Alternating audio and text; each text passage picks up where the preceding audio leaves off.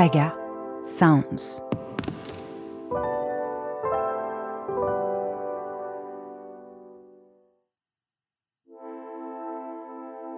Il y a 50 ans, paraissait un rapport scientifique qui fit l'effet d'une bombe.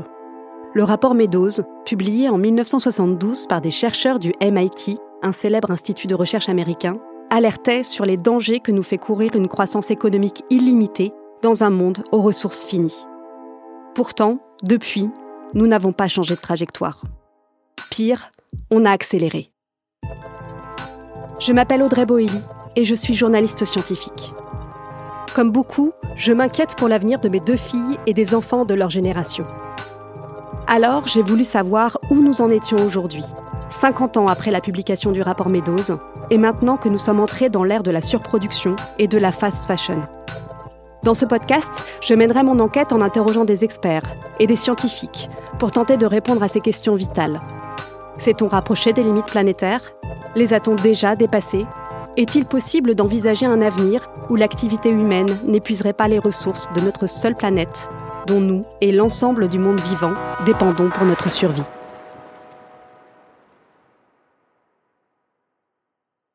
Pour clore les 12 épisodes de ce podcast, je suis très heureuse de partager avec vous une déclaration de Denis Meadows enregistrée à l'occasion des 50 ans de la publication de son rapport en mars 2022.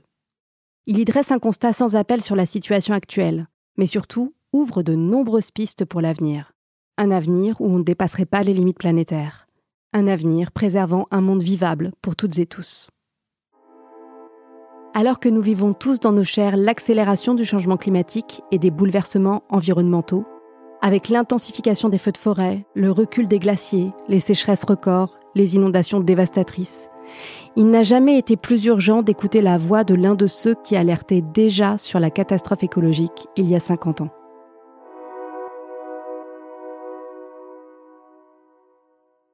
In 1972, we forecast that there would be another 50 years of expansion. En 1972, nous avions prévu qu'il y aurait 50 années supplémentaires d'expansion de la population et de l'économie mondiale. Nous avions prévu à l'époque que les politiques produisant la croissance mondiale finiraient par générer une consommation des ressources terrestres bien au-delà de ce qui peut être soutenable sur le long terme.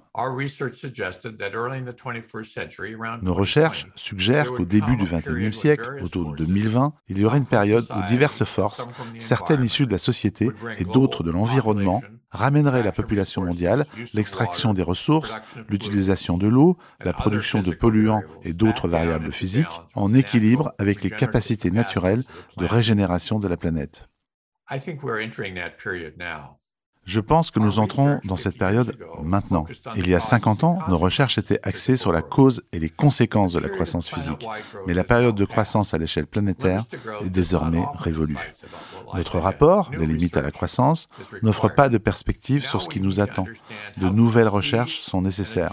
Maintenant, nous avons besoin de comprendre comment procéder et comment s'adapter à de nombreuses limites globales.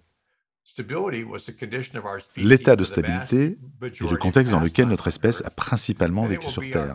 Elle prévaudra pour la grande majorité de notre existence à venir sur Terre. Heureusement, la croissance physique n'est pas la même chose que le développement social.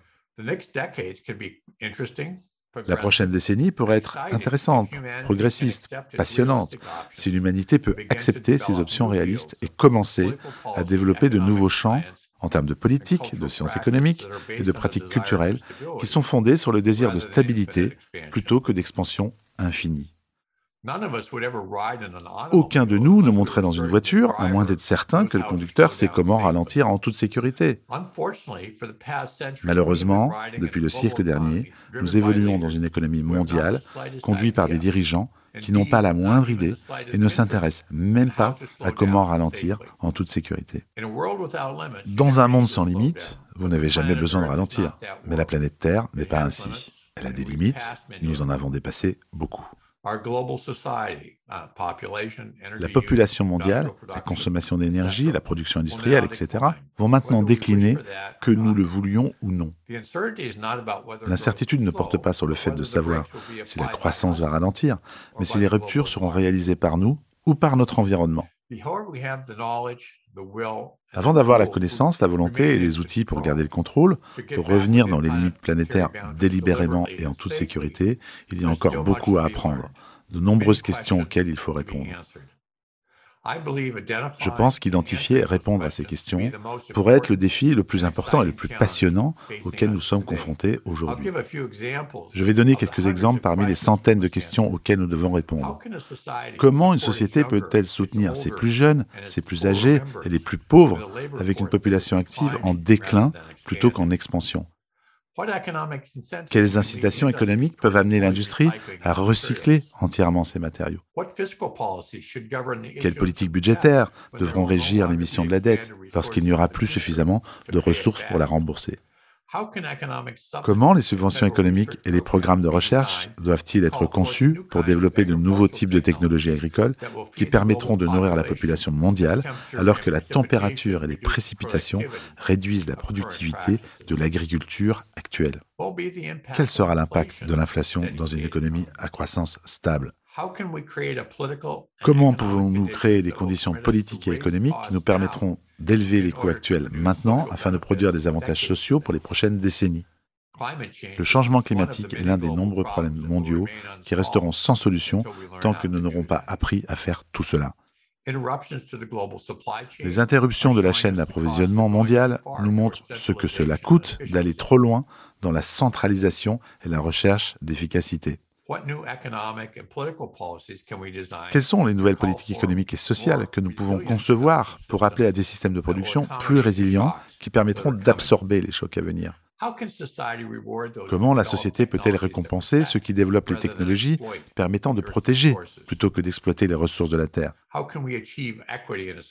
Comment parvenir à l'égalité dans une société où la richesse totale n'augmente plus? Il est essentiel de comprendre ces questions. Tant que nous ne le ferons pas, il sera impossible d'avoir une vision positive de notre avenir.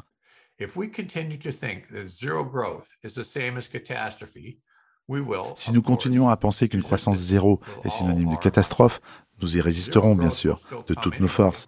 La croissance zéro arrivera quand même, mais elle sera produite par des forces que nous ne choisirons pas, comme le changement climatique, la pénurie d'énergie et les épidémies. Heureusement, je sais qu'aborder ces questions peut constituer une base intellectuellement passionnante et stimulante pour notre travail futur, les carrières de nos enfants et au-delà. J'espère qu'écouter le podcast d'Audrey Boelly, merveilleusement écrit, qui traite de notre rapport, vous incitera à réfléchir dans de nouvelles directions.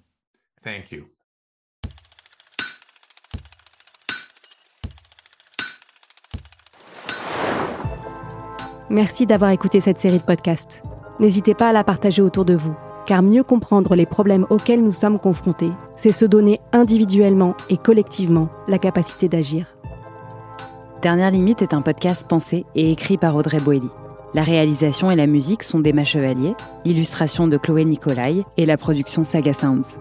Avec le soutien de la Fondation Madeleine, abritée par la Fondation de l'Université Paris-Dauphine PSL.